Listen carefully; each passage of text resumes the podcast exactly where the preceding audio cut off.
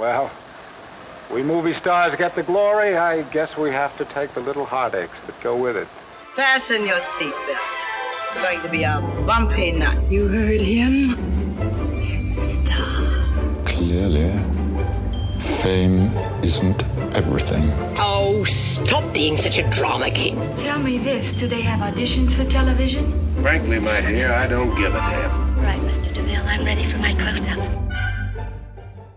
Bonjour et bienvenue dans le bulletin du cinéma. Je suis Jade et aujourd'hui pour ce neuvième numéro, comme pour tous les suivants, je suis accompagnée d'Olivera. Bonjour Au programme aujourd'hui, notre top 3 des sorties streaming de la semaine et à la une, notre rubrique dédiée aux films fantastiques de Noël.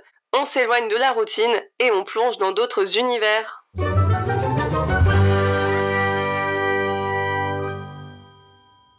On commence donc avec notre top 3 des sorties streaming de la semaine avec Amazon Prime Video qui revient dans la course avec Netflix.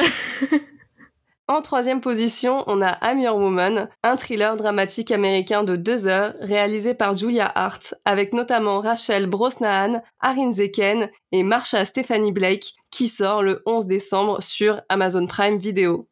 Dans ce film, on est plongé dans les années 70, quand une femme et son bébé sont obligés de prendre la fuite et de vivre cachés à cause des crimes et affaires illicites de son mari. On va alors suivre sa nouvelle vie, alors qu'elle est protégée par un homme et sa famille. Je suis très intriguée par ce film qui a l'air de mélanger à la fois les codes du thriller et du drame pour nous proposer une histoire originale. Une femme qui a une vie on ne peut plus ordinaire qui s'arrête du jour au lendemain pour laisser place à une vie où il faut constamment être sur ses gardes, honnêtement, il ne m'en faut pas beaucoup plus pour être convaincu. Les acteurs ont tous l'air très bons dans leur rôle et la réalisation de Julia Hart a l'air très simple mais très efficace. Donc, je le dis ici car je sais que vous l'attendiez tous, c'est mon pourquoi pas de la semaine. On est dans les années 70, donc les femmes étaient pas très émancipées encore. Et là, on suit le destin d'une jeune femme au foyer dépendante de son mari, qui doit maintenant apprendre à vivre seule. Autant vous dire que je suis plus que convaincue par ce pitch. Dès que c'est pour une femme forte et indépendante, je suis à fond dedans. Le film dure deux heures et d'après la bande-annonce, on a l'air d'être dans une réalisation maîtrisée. Julia Hart prend le temps d'installer du suspense et de développer son intrigue. La photographie a l'air plutôt pas mal, je pense qu'on va avoir de beaux plans dans ce film, et surtout, l'actrice principale se donne au maximum, et Mm. sa prestation est limite hypnotisante. En tout cas, moi je suis déjà convaincue. Et en plus, ce film est produit par Jordan Horowitz, qui est nul autre que le producteur de La La Land, donc je lui fais confiance. J'ai failli le dire et je me suis dit non, fais pas ton lobbying La La Land, mais tu l'as fait. Donc merci. Je l'ai fait pour nous. En deuxième position, on a l'incroyable histoire de l'île de la Rose, une comédie dramatique italienne d'une heure 57, réalisée par Sidney Sibilia, avec notamment Elio Germano, Matilda de Angelis et Tom Vlachia, qui sort le 9 décembre sur Netflix. Dans ce film inspiré d'une histoire vraie, on suit Giorgio Rosa, un ingénieur idéaliste qui décide de construire sa propre île sur une plateforme au large de l'Italie. Il va encore plus loin dans ses ambitions et la déclare en tant que nation indépendante, ce qui ne ravit pas le gouvernement italien. Voilà un film italien qui est, je crois, un des premiers films venus d'Italie qu'on vous conseille, et la moi du passé qui a fait une licence de langue dont l'italien est très heureuse. Je suis une grande amatrice de comédie dramatique et j'ai hâte de voir comment ce genre réussit à s'appliquer à une histoire vraie comme celle de l'histoire incroyable de l'île de la Rose. Je ne connaissais pas du tout ce fait divers et j'ai hâte d'en apprendre plus. J'adore le côté idéaliste qui essaye par tous les moyens de prouver que l'on peut construire une société sans problème. Peut-être parce que j'ai moi-même une part d'idéaliste en moi. les couleurs sont belles, me rappellent la plage et forcément l'Italie et l'été. Bref, c'est vraiment un des films qui me tente le plus cette semaine, je vais pas te mentir. Ah bah je te comprends, rien que l'idée de base, je trouve ça complètement dingue de savoir que quelqu'un ait tenté de faire ça. Je sais pas pour vous, mais moi, vu le nombre de fois où notre société m'épuise, j'ai déjà pensé à faire ma propre vie de mon côté avec mes propres lois. Et dans ce film, ainsi que dans la vie réelle, Giorgio a osé. Donc bravo monsieur. Bravo. En ce qui concerne le film lui-même, il y a l'air d'avoir pas mal de travail derrière. Les années 60 sont bien représentées, que ce soit par les voitures, les vêtements, les objets du quotidien, ou même la colorimétrie appliquée à l'image. La réalisation a l'air plutôt dynamique et on plonge dans un registre assez excentrique. Et autre détail qui m'a surprise quand j'ai vu la bande-annonce, c'est qu'il y a aussi François Cluzet.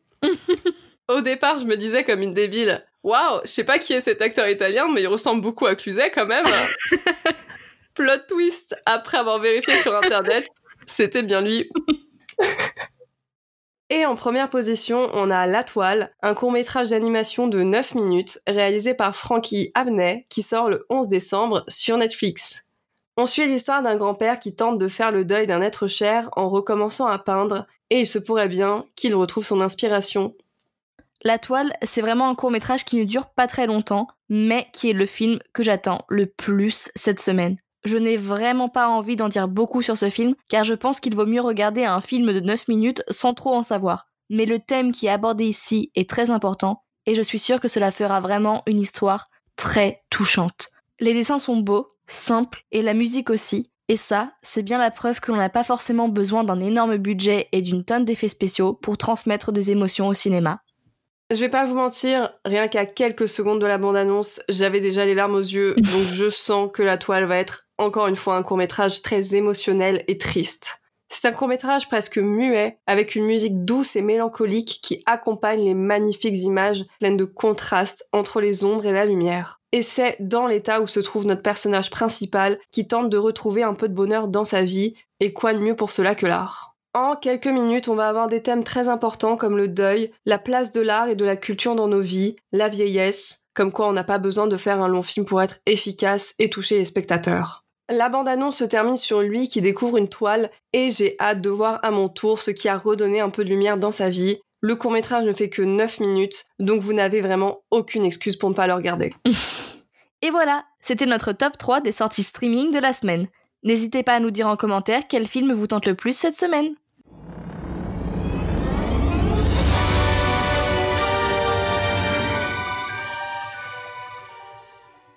On continue nos épisodes dédiés à Noël et donc notre plongée dans cette période magique avec une sélection de 4 films fantastiques qui vont vous faire découvrir des univers bien spéciaux et atypiques de Noël, mais toujours 100 fois mieux que le nôtre.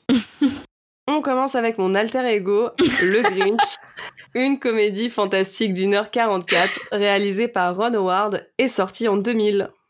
Ron Howard est un réalisateur, acteur et producteur américain. Ancien infostar qui a démarré sa carrière dans des séries comme The Andy Griffin Show, il se focalise par la suite sur la réalisation. Ses films parlent souvent d'histoires vraies, mais pas que. Ron Howard aime aussi explorer la thématique de la relation entre l'homme et la machine. Il a notamment réalisé Apollo 13, Un homme d'exception et The Da Vinci Code. Beaucoup de ses films ont été d'énormes succès au box-office et ont d'ailleurs rapporté plus de 3 milliards de dollars de recettes au box-office mondial. Bienvenue dans la ville magique de Whoville, qui se cache au sein d'un flocon de neige. Tous ses habitants, les Who, adorent Noël et ça tombe bien puisque ça arrive bientôt. Ils sont tous très occupés avec leurs décorations, leurs derniers achats et se préparent à célébrer les fêtes de fin d'année. Mais une ombre plane sur les festivités, une créature exilée sur le mont Crumpit, le Grinch, qui déteste Noël et que tous les Who redoutent. Alors, tout d'abord, je tiens à dire que je mérite une standing ovation, puisque pour le podcast, j'ai bravé mes peurs en regardant le Grinch. Et oui, car quand j'étais petite, j'étais terrorisée par le Grinch. Mais je suis vraiment heureuse que le podcast m'ait donné l'occasion de voir cette adaptation de l'œuvre littéraire de Dr. Seuss, car j'ai vraiment beaucoup aimé. Comme je m'y attendais puisque c'est Dr. Seuss qui a inventé cette histoire de Noël, on est dès le début happé par un univers très spécifique, au code différent du nôtre. Il faut vraiment laisser ses idées préconçues sur le côté et se laisser porter par ce film. On découvre donc, comme tu l'as dit, le monde des Who, un monde qui ne jure que par Noël et qui attend impatiemment le 25 décembre. Tous les Who adorent Noël et c'est d'ailleurs la seule chose que l'on connaisse de leur culture. Physiquement, ils ont des nez retroussés et de grands pieds et peuvent presque nous faire penser à des lutins ou des elfes. Il ne manque plus que les oreilles pointues. Comme je le disais, ils aiment tous Noël, mais ce qu'ils préfèrent par-dessus tout, ce sont leurs achats et les éventuelles réductions qu'on leur propose, même s'ils ne peuvent en profiter que quelques minutes. En fait, leur esprit de Noël est confronté à l'esprit de compétition. Ils veulent donner les plus beaux cadeaux, ils veulent les plus belles illuminations sur leur maison. Je veux pas être la fille qui ramène tout au capitalisme, mais il y a une vraie remise en question de la société de consommation dans ce film. La petite Cindy semble être la seule à réellement remettre en cause ce qu'on lui présente comme étant la seule manière d'appréhender Noël, elle qui grandit et qui perd avec l'âge certains de ses repères. Et c'est sans doute pour ça qu'elle va s'attacher au Grinch. Chaque flocon de neige est spécial, unique et différent des autres, et à l'intérieur d'un de ces flocons est arrivée une histoire fantastique. Très haut dans les montagnes de la haute chaîne des Pontous se trouve la ville de Whoville, la ville des Who's. Une ville magique, empreinte de la magie de Noël, le meilleur endroit où être pour cette fête. Et Who adore Noël. Clairement, il voit les choses en grand, et si chaque année vous paniquez et que vous faites vos achats de Noël la veille dans le chaos de tous les gens, dites-vous qu'ici c'est 100 fois pire. Et c'est ainsi, dans ce brouhaha, qu'on rencontre Cindy Lou et sa famille qui font leurs achats de Noël. Mais une personne n'est pas dans l'ambiance de Noël, vous l'avez deviné, c'est le Grinch qui vit excentré au nord de Whoville. Les Who et le Grinch ne s'aiment pas et les Who s'amusent à lui faire des farces. Ils décident alors de se venger contre eux. Personne ne sait d'où vient son aversion pour Noël, mais je vais émettre une hypothèse et dire que cela vient sûrement des Who qui font, on va pas se mentir, un peu peur quand même. Je pense que la Olivera, toute petite, va me soutenir. Totalement. Mais même la Olivera d'aujourd'hui te soutient plutôt. Bon, plus sérieusement, il pense que c'est parce que c'est son cœur qui est trop petit, et effectivement ça peut correspondre, car le Grinch vérifie souvent sa taille de cœur pour rester quelqu'un d'impitoyable qui n'a pas d'empathie envers les autres. Mais revenons à nos Who qui sont en panique dès qu'ils entendent le nom du Grinch, et surtout que cette année est spéciale puisque c'est leur millième Whobilation, la plus grande célébration de la ville, donc ils ne veulent pas qu'elle soit gâchée par le Grinch. Pendant que tout le monde parle du Grinch comme d'une créature affreuse dont il ne faut pas s'approcher, Cindy Lou se demande pourquoi tout le monde le déteste, et au contraire, elle a de la pitié pour lui qui ne reçoit jamais rien pour Noël, même pas une lettre. Et c'est quand son père lui demande de l'aide pour envoyer et trier les cadeaux et les lettres, il travaille dans une poste super dynamique, pas comme dans la nôtre. que Cindy rencontre le Grinch qui s'amuse à faire des farces et à mélanger toutes les lettres et bien sûr à en rajouter d'autres pas très positives pour gâcher leur Noël. Dans un concours de circonstances, Cindy tombe dans la machine qui trie les cadeaux et le Grinch finit par la sauver. Notre jeune fille, très gentille et polie au vocabulaire très rocambolesque, le remercie, mais il n'est pas habitué à toute cette attention et bien évidemment, c'est reparti pour une nouvelle farce. On a d'autres personnages comme Martha May, la voisine de Cindy Lou, qui est véritablement la reine de Noël et qui gagne chaque année les meilleures illuminations de Noël, ce qui énerve au plus haut point la mère de Cindy Lou, qui veut rivaliser avec elle. Et ce personnage de Martha May va se révéler crucial dans l'histoire puisqu'elle a un lien avec le Grinch. On vous laisse le découvrir. Notre Cindy n'est pas comme tout le monde dans l'esprit de Noël après tous ses problèmes et elle est plus obsédée par le Grinch, elle veut savoir ses origines et sa vie.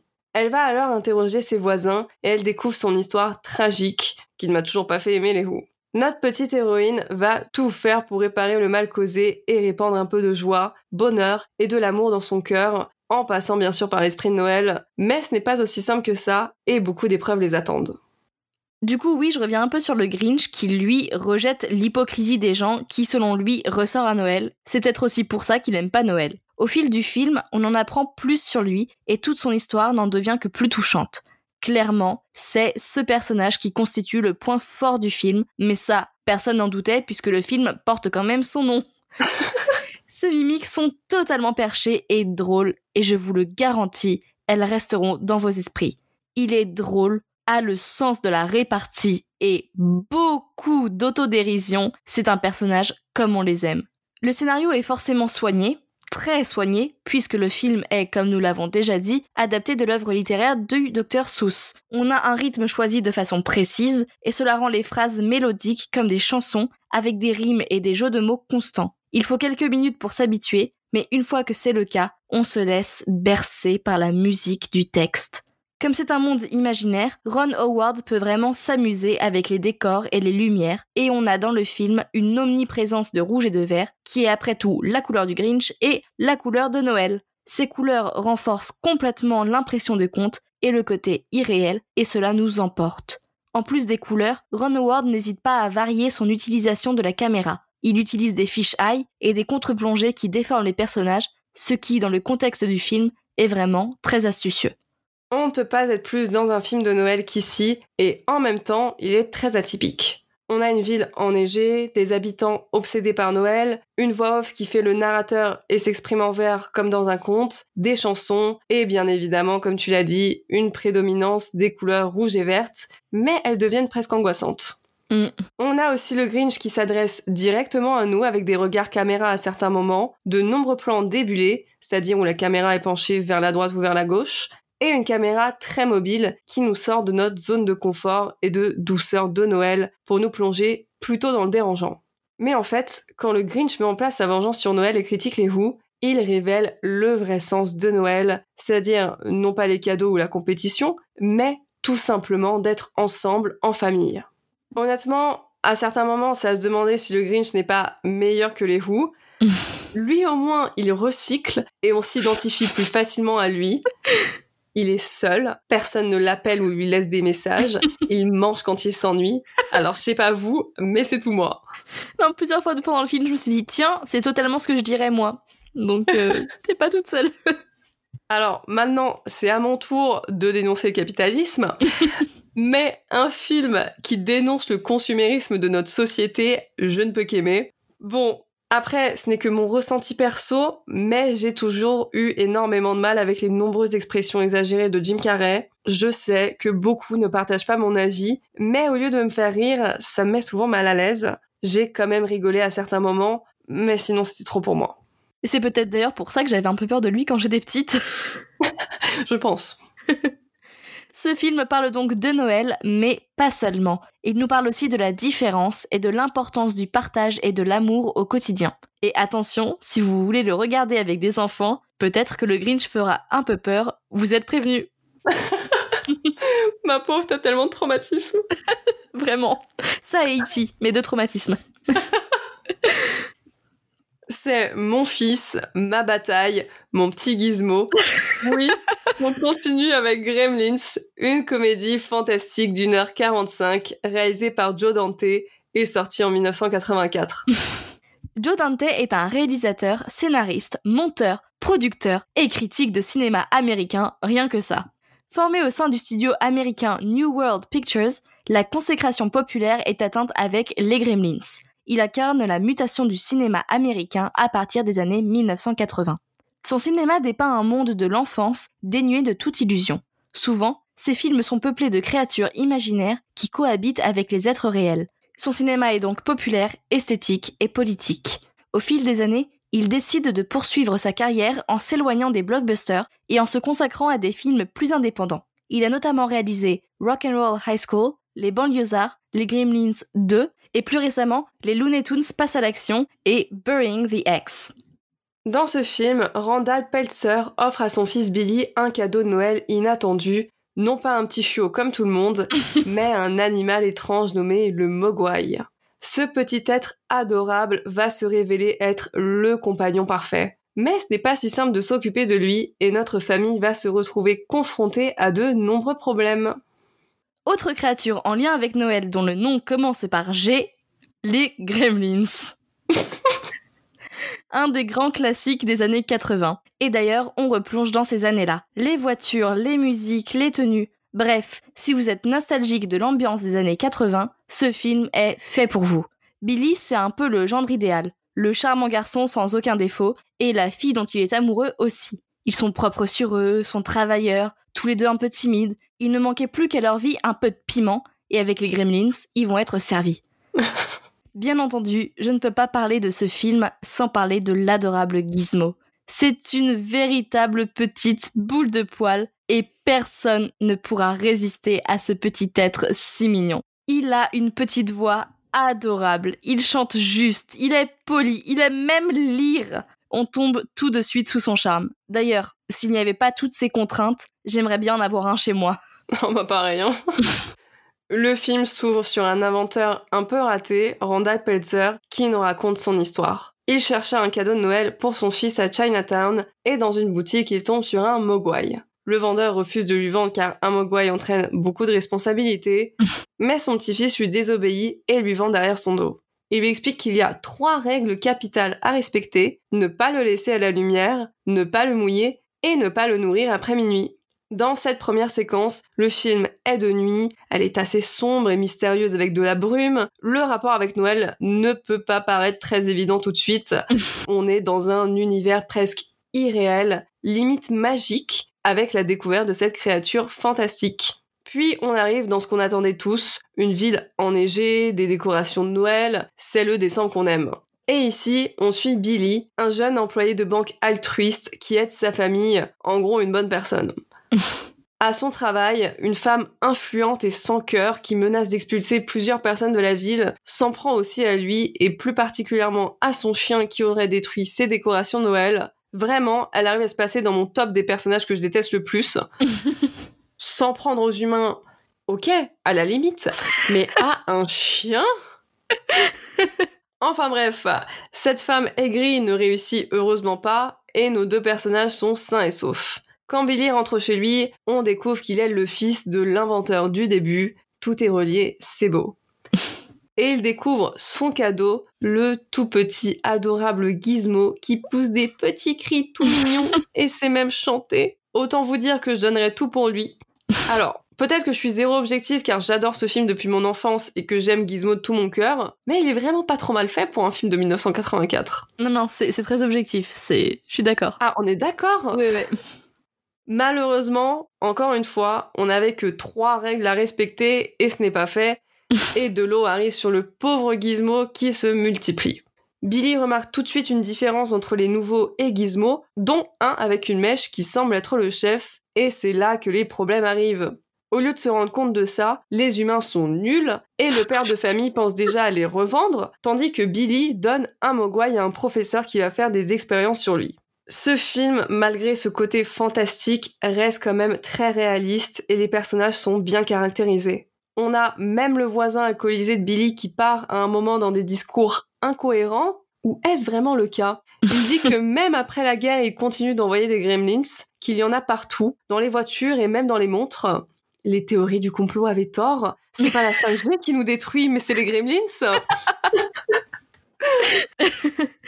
Je pense que ce film rendra plusieurs générations très nostalgiques, car en plus de l'ambiance, Joe Dante s'amuse avec une panoplie de références à la culture populaire et au cinéma des années 80. En plus de ça, il s'amuse aussi à parsemer son film d'une multitude d'éléments annonciateurs qui nous laissent imaginer ce qui risque de se produire. Il y a aussi de très beaux plans qui resteront dans ma mémoire, avec notamment de très beaux jeux d'ombre. Dans les Gremlins, on oscille vraiment entre la comédie et le film d'horreur sympathique. Joe Dante utilise tous les codes de ces deux genres et se les approprie pour donner un élan de nouveauté à son film. Bon, par contre, le film n'est vraiment pas réaliste et je ne parle pas ici des Gremlins. Non, je parle d'un des meilleurs amis de Billy qui est vice-président à 23 ans. non mais vraiment, qui peut croire ça? Ou alors c'était le cas dans les années 80, mais plus de nos jours, et moi ça me rend nostalgique d'une époque que j'ai pas connue. Non, nous, ça sera pas vraiment ça. hein. Bah voilà. hein. Bah, c'est déjà passé, hein, déjà. Oui, j'avais oublié. J'avais oublié que j'avais 24 ans. Désolée de te rappeler ton âge. Bref, c'est un film qui est très drôle et aussi effrayant par moments, qui ne fait aucune concession aux spectateurs et ne les ménage pas, et ça aussi, c'est très agréable. On a des moments de comédie avec les inventions foireuses du père de famille et à l'inverse, des moments horrifiques auxquels on n'est pas habitué dans un film de Noël. On voit alors la transformation des Mogwai en Gremlins, qui déjà en soi est terrifiante et dégoûtante, Mm. et surtout la violence dont ils font preuve. Notre pauvre petit Gizmo va d'ailleurs en subir les frais. Mm. Préparez-vous, ça fait mal au cœur. Je confirme. Ouf, c'était dur. Très. Et ce qui est vraiment génial dans ce film et qui fait qu'on a peur à certains moments, c'est que les Gremlins font preuve d'intelligence, donc on a des scènes de combat contre eux qui sont haletantes. Parce que oui, ce sont des petites créatures, mais elles sont vicieuses et ce n'est pas simple de les battre. D'ailleurs, bravo à eux, parce que rien qu'une petite araignée, j'ai peur de la tuer. Alors, Gremlins, je serais déjà partie en courant depuis longtemps. Et puis en plus, s'il les tue de certaines manières, euh, vraiment, euh, ça reste dans la mémoire. no spoil, mais vraiment, Euh, no spoil, mais vous allez être traumatisés. voilà. Et en plus, avec leur intelligence, ils peuvent se permettre de se venger et j'utilise des objets communs ou qui ont déjà été utilisés contre eux, contre les humains. Et jouer avec, c'est assez drôle quand même. Traumatisant, mais drôle. Voilà. Les gremlins veulent juste le chaos et ils y arrivent très bien. On retrouve aussi dans ce film des scènes classiques de films d'horreur. La femme qui monte les escaliers avec un couteau à la main, un personnage dans l'obscurité qui cherche le monstre et les fausses pistes qu'on a puisque le monstre finit par arriver d'un autre endroit et nous fait sursauter. Et comme c'est un film qui est sorti il y a déjà plusieurs décennies, les effets spéciaux étaient pas très développés. Donc pour nous faire peur et nous mettre dans l'ambiance angoissante, ils utilisent des jeux de lumière, de la brume et de la musique. Honnêtement, j'adore ce travail, c'est super inventif. On a aussi notre héros qui essaye de prévenir les autres, mais personne ne le prend au sérieux. Ça peut nous faire penser aux Dents de la Mer, et ce n'est pas pour rien, puisque Steven Spielberg est aussi un des producteurs des Gremlins. Hmm. Et d'ailleurs, on le voit à d'autres moments que c'est lui le producteur. Je ne spoilerai pas, mais il y a un petit clin d'œil à Spielberg qui est fait dans le film. Est-ce que vous avez le trouver Je vois à quoi tu fais référence.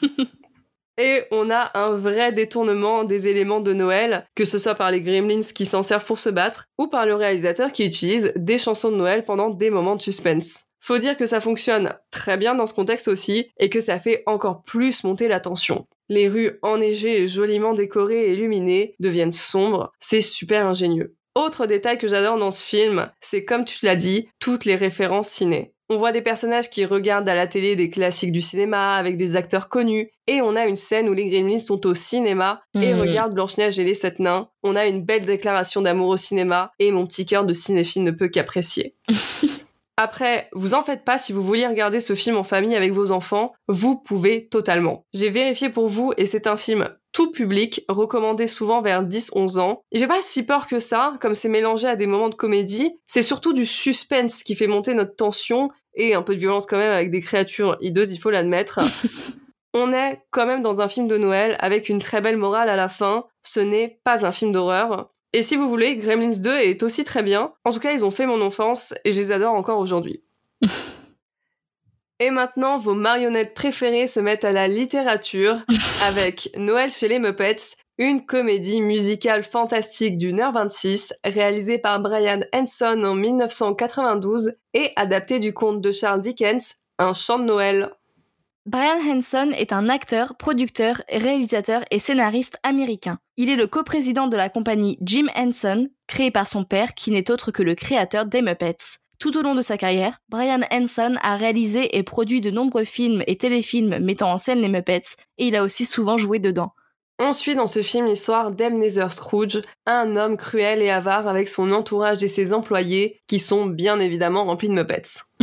La veille de Noël, un événement imprévisible vient bouleverser son quotidien. Il reçoit la visite de trois fantômes qui viennent lui apprendre à être une meilleure personne. On entre encore une fois dans un monde imaginaire et la particularité de celui-là, c'est que les humains cohabitent avec des marionnettes. Ainsi, on nous présente comme tu l'as expliqué le classique de Charles Dickens, mais bel et bien revisité par les créateurs des Muppets pour y apposer leurs particularités à eux. Quand je dis que les humains cohabitent avec les marionnettes, je me dois de préciser que ces dernières sont complètement majoritaires. Des rôles principaux, secondaires, jusqu'aux légumes et jusqu'à la nourriture, les marionnettes sont partout pour notre plus grand plaisir. Et d'ailleurs, je remercie vivement ce film car il a même réussi à rendre les marionnettes de pigeons plutôt sympathiques à mes yeux. Et ça, c'était pas gagné. On préfère les marionnettes de pigeons aux vrais pigeons. Remplacez tous les pigeons de Paris par des marionnettes, s'il vous plaît. L'utilisation des marionnettes pour cette histoire permet d'en faire ressortir les aspects comiques. Elles sont extrêmement expressives et en plus de cela, elles gardent toutes les caractères qu'on leur a attribués dans le Sésame Show ou comme on l'a appelé en France, un rue Sésame. Les fans seront ravis. L'équipe qui est derrière ce film a un vrai talent pour manier ces marionnettes. Quand on pense aux marionnettes, généralement, on visualise des plans avec une, deux, voire maximum trois marionnettes. Mais ce film est tellement bien fait que l'on a des plans avec plus d'une dizaine de marionnettes. C'est vraiment bluffant. Ah mais vraiment, j'aimerais bien voir des photos de comment ils ont réussi à tourner tout ça. C'est ah c'est ouais. incroyable. Ils devaient être combien sur le plateau? Ah, je sais pas, mais ça devait être incroyable à voir. Alors déjà, on a un générique qui nous présente et introduit les personnages du film, donc les Muppets, comme s'ils étaient des vraies personnes. C'est super drôle et ça nous plonge directement dans l'ambiance de voir Kermit dans le rôle de Bob Cratchit. C'est complètement ce qu'on a dans ce film, des Muppets qui se mêlent aux humains. Et d'ailleurs, j'en profite pour dire que je suis complètement Rizzo le rat. J'étais en train de grignoter quand il a dit qu'il ne faisait que ça. Je me suis sentie mais tellement visée.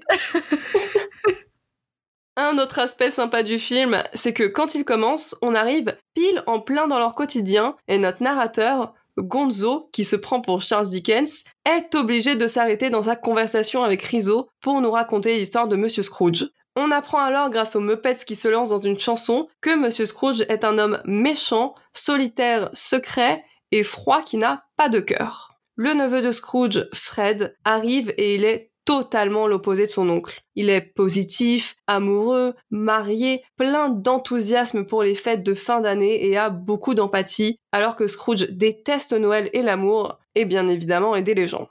Oui, et je rebondis sur ce que tu as dit sur le générique du début. Je suis trop triste de pas avoir eu Cookie Monster dans le film, ou comme on l'appelle en français, Macaron le glouton.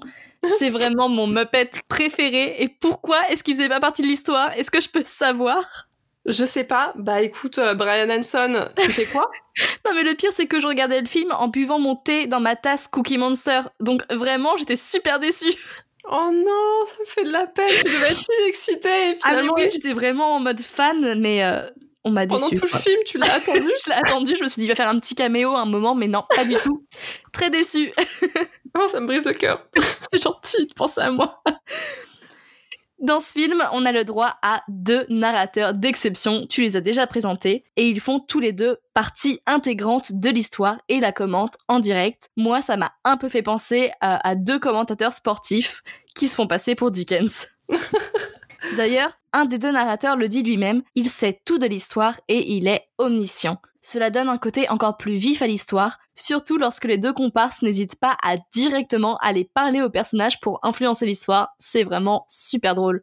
Mais c'est ça, c'est vraiment très drôle, car ces deux personnages-là, ils se baladent dans l'univers du film et ils commentent tout ce qui se passe, tout ce qui va se passer, et ils interagissent aussi avec leur environnement. Ils ne manquent jamais de nous faire rire. Maintenant, dès que je vais regarder un film, je vais être déçue qu'il soit pas raconté par les Muppets. Il devrait tout, faire tous les films avec les Muppets, genre La La Land version Muppets. T'imagines Peggy et Kermit. Je veux voir leur réaction à la fin de La La Land.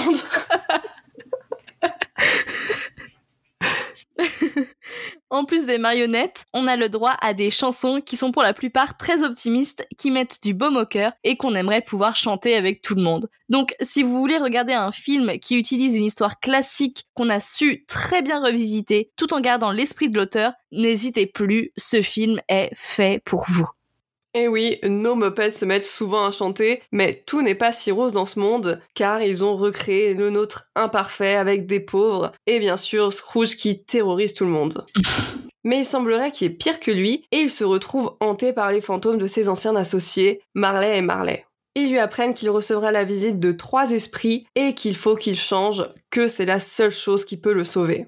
Aussitôt dit, aussitôt fait, Scrooge reçoit en premier la visite du fantôme des Noëls passés qui lui permet de retourner dans son passé et ses souvenirs pour lui faire comprendre d'où vient son aversion pour Noël. Et laissez-moi vous dire qu'ici il y a pas mal de moments émotions et Mhm. ça peut se comprendre. Moi non plus, j'aimerais pas retourner dans les moments durs de ma vie. Mhm. Cela commence à bouleverser Scrooge et on commence donc à avoir de l'empathie pour lui. Il n'est finalement peut-être pas aussi horrible qu'on le pensait. Puis il reçoit la visite du fantôme du Noël présent qui lui apprend le vrai sens de Noël, de l'amour, de la famille, mais aussi du pardon. Enfin, il reçoit la visite du fantôme des Noëls à venir qui lui montre le destin funeste et triste qui l'attend s'il ne change pas. Il faut bien tout ça pour que Scrooge retrouve sa joie de vivre, son esprit de Noël et change de perspective sur sa vie. Bon, après, comment c'est possible de détester Michael Caine? J'ai pas réussi et je pense que j'y arriverai jamais. On termine avec Édouard aux mains d'argent, un film fantastique américain du Nord 45 réalisé par Tim Burton et sorti en 1990 qui me rappelle que j'ai bien besoin d'une manucure. Tim Burton est un réalisateur et scénariste américain. Son cinéma se caractérise par une omniprésence de créatures étranges et de monstres, et par un mélange d'humour noir, de macabre et d'ironie. C'est un adepte du fantastique qui trouve ses influences dans l'univers gothique, et plus particulièrement chez Edgar Allan Poe.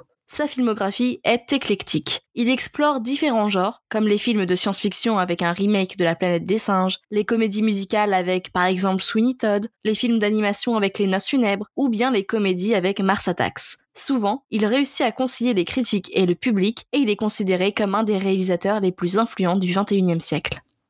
On suit donc dans ce film l'histoire d'Edward, qui est la création d'un vieil inventeur qui est malheureusement mort avant d'avoir pu lui greffer des mains. Il reste donc seul dans son immense manoir sombre avec des ciseaux à la place de mains. Un jour, Peg, une vendeuse, vient sonner chez lui et le découvre. Elle décide alors de le ramener chez elle et de lui faire découvrir ce monde qu'il ne connaît pas. Mais la société n'est pas tendre envers ceux qui sont différents et Edward a bien du mal à s'y faire une place. On s'attaque encore une fois à un classique, cette fois qui est un peu plus récent et qui est connu de tous, Edward aux mains d'argent. Pour parler de ce film, j'aimerais vous parler de la première scène car elle est bel et bien emblématique du reste du film et nous montre directement dans quel monde veut nous emmener Tim Burton. Car en effet, la volonté de Tim Burton, c'est de nous plonger dans un conte de fées moderne. Et dès les premiers instants, on peut voir le château comme au travers d'un globe de verre qu'on utilise pour décorer sa maison à Noël. La grand-mère est le témoin de l'histoire, et c'est elle qui va nous raconter ses souvenirs à nous et à sa petite fille, pleine de questions. Cette scène, c'est directement une référence au petit chaperon rouge et sa grand-mère d'ailleurs. Dans cette scène, comme dans tout le reste du film, Tim Burton va utiliser son talent et jouer avec les cadres. Tout semble démesuré, soit trop grand, soit trop petit, soit trop parfait, et cela renforce le côté irréel et féerique du film. La poésie, c'est pour moi le mot qui définit le mieux ce film. En effet, elle imprègne toute l'histoire, comme cela avait d'ailleurs été le cas avec l'autre film de Tim Burton dont vous a déjà parlé dans le podcast, qui était Les Noces funèbres. C'est vraiment une des marques de fabrique de ce réalisateur. Dans ce film, les personnages aiment ou n'aiment pas Edward, mais finalement, ils ne questionnent pas vraiment son existence. Ils acceptent plus ou moins la situation qui se présente à eux, comme s'ils étaient tous habitués à être face à des situations surréalistes. Tim joue bien entendu aussi sur les contrastes. Les couleurs sombres d'Edward détonnent dans le monde parfait qui est dépeint avec une multitude de couleurs pastel. Le générique nous montre un vieux château délabré en noir et blanc, ainsi que des machines et des inventions étranges. On est dans le mystérieux, l'angoissant, mais surtout le suspense. On n'attend qu'une chose, c'est que le film commence car on est déjà captivé. Puis le film s'ouvre sur une grand-mère qui raconte, un soir où il neige, l'histoire d'un homme qui avait des ciseaux à la place des mains. Elle lui explique alors qu'un inventeur qui vivait dans le manoir à côté de chez eux l'a créé, mais qu'il est mort car il était très âgé et que c'est ainsi qu'Edouard est resté seul et non fini. On est dans un conte, une histoire racontée à un enfant. Je suis désolée, vous pouvez pas me dire que c'est pas un film de Noël avec tous ces détails. Et là, on arrive dans un univers auquel je m'attendais pas du tout, un univers rempli de couleurs vibrantes, très différentes de celui avec lequel on a commencé. Et ici, on suit une vendeuse qui fait du porte-à-porte pour vendre ses rouges à lèvres, mais sans succès. Elle se dirige alors vers ce manoir sombre sur une colline, mais on découvre qu'il n'est pas si effrayant que ça. On voit un magnifique jardin avec des buissons taillés qui représentent divers animaux et des belles fleurs. Personne ne répond à la porte, donc notre vendeuse décide d'entrer. Et là, on découvre ce qu'on avait vu lors du générique, ces grands escaliers, ces inventions bizarres et cette maison gigantesque. Mais ça n'effraie pas notre femme qui est plus que déterminée à faire sa vente, qui n'a peur de rien et qui cherche d'où vient le bruit qu'elle entend et l'ombre qu'elle voit se déplacer. Quand elle la trouve, elle tombe sur Edward et au lieu de partir en courant, elle essaye de comprendre qui il est, comment il en est arrivé là et elle prend même soin de lui. Au contraire de ce qu'on aurait pu penser, ce n'est pas elle qui a peur de lui, mais lui qui redoute son contact. Qu'à cela tienne, Peg veut le protéger et, poussée par son instinct maternel, elle le ramène chez lui. Elle lui fait découvrir son monde, lui présente sa famille à travers des photos. On découvre alors qu'elle a un mari Bill, un fils Kevin et une fille Kim. En voyant sa photo, Edward est complètement sous son charme. C'est un univers complètement nouveau et inconnu pour lui. On a des scènes humoristiques quand Edward découvre tous ces nouveaux objets et quand il essaye par exemple de s'habiller avec ses nouveaux habits, mais pas facile quand on a des ciseaux à la place des mains. Et honnêtement, je le comprends totalement. Quand je me mets du vernis, je galère comme lui à attraper quoi que ce soit et je suis là à tout prendre comme un crabe, tu sais, avec la technique pince. je connais ça. Je me suis mis du vernis tout à l'heure. Il faut vraiment en fait calculer ce que tu vas faire dans l'heure qui va suivre. Donc vraiment, lui qui doit supporter ça, mais toute sa vie, respect. Ouais, bravo à lui. Hein. mais en fait, Edward, avec sa façon de s'habiller, c'est un peu une fashion victime avant l'heure. Une sorte de Timothée Chalamet à la Fashion Week. bah, c'est vrai qu'il a la même euh, teinture de cheveux et le même teint pâle, donc honnêtement. Moi, j'ai vu Timothée Chalamet pendant tout le film. Ah, mais clairement. Edward est un jeune homme timide et réservé qui ne parle pas beaucoup et qui se laisse faire poliment. Il est très gentil, fait tout pour plaire à ses nouveaux hôtes. Mais il attire beaucoup l'attention comme il est différent, et les femmes qui repoussaient et ignoraient Peg veulent maintenant rencontrer Edward et viennent la voir. Une de ses voisines, clairement très religieuse, pense même qu'il est l'œuvre du diable. Ce qui est vraiment intéressant dans cette mise en scène, c'est que ce monde n'est pas aussi rose qu'il n'y apparaît. Au contraire, c'est tous ces personnages habillés de couleurs éclatantes que Tim Burton critique dans son film, Mm. et non pas Edward, notre personnage mal à l'aise dans notre société et nos mœurs, et tout habillé de noir. Il démontre ainsi leur hypocrisie et leur vice. Directement, ces femmes ne pensent qu'à elles, elles ne sont pas altruistes et considèrent plus Edward comme une bête de foire. Elles ne sont pas du tout parfaites comme l'image qu'elles projettent, elles sont véritablement tournées en ridicule. Mm. Et on voit qu'Edward, contrairement à ces femmes, est bien trop gentil pour son propre bien et il laisse tout le monde profiter de lui et de ses talents avec ses ciseaux. Il est vraiment trop pur pour notre monde. Oui, je suis totalement d'accord. Et en plus de tout ça, je trouve que tous les acteurs sont extrêmement talentueux. Mais bien entendu, c'est le jeu de Johnny Depp qui ressort dans ce film. Il parle très peu, et pourtant, grâce à son regard et à ses expressions du visage, il arrive à en dire plus que tous les mots le pourraient. Son personnage apprend à découvrir le monde qui l'entoure, et ce faisant, il se découvre en fait aussi lui-même. Et ça, c'est super beau. Encore une fois, c'est un film qui nous apprend à voir au-delà des apparences, une thématique qui finalement est plutôt récurrente dans notre sélection de cette semaine, ce qui montre bien que l'esprit de Noël, c'est apprendre de l'autre et partager nos expériences avec lui. On est aussi plongé dans ce film, dans les souvenirs d'Edward. On découvre ainsi que celui qui l'a créé n'est pas un inventeur fou et méchant, ce qu'on aurait pu imaginer vu son environnement, Mm. mais c'est un homme attentionné envers lui qui n'avait pas du tout prévu de le laisser seul ou de lui nuire. Il voulait qu'il ait un cœur et cherchait à l'éduquer. Et pour continuer sur les relations que nous Edward avec nos personnages, sa première rencontre avec Kim se passe très mal et par la suite, elle et ses amis ne l'apprécient pas et se moquent de lui, l'ignorent. Mais l'attraction est trop forte et c'est comme si le destin était en route et qu'il ne pouvait pas l'éviter. Et en parlant de destin, il n'y a pas que des belles choses qui attendent notre pauvre et attendrissant Edward Mm. et qu'on aimerait vraiment aider face à toutes ces difficultés. Les humains, encore une fois, on est nuls. Ça aussi, c'est récurrent hein, dans notre épisode hein, de cette semaine. Et à cause de ça, des problèmes s'enchaînent pour notre Edward jusqu'à un climax puissant, stressant et violent. Malgré ce climax, je vous rassure, on est dans un film de Noël. Il pose des questions morales, de bien ou de mal, d'humanité, d'empathie et de compréhension d'autrui. C'est un film complètement fantastique et magique dont je ne risque pas de me lasser. Et c'est sur cet élan magique que se termine ce neuvième épisode du Bulletin du cinéma. Si vous avez aimé l'épisode, n'hésitez pas à le partager autour de vous. Vous pouvez aussi nous suivre sur nos réseaux sociaux, Instagram, Twitter et Letterboxd, at Bulletin du Ciné, et nous dire en commentaire les films que vous avez vus cette semaine. À la semaine prochaine À la semaine prochaine What about us? We'll always have Paris. Hasta la vista, baby. I wish I knew how to quit you. I'll be back. Louis, I think this is the beginning of a beautiful friendship. After mine is another day. Carpe diem. Seize the day. Bye bye, boys. Have fun storming the castle.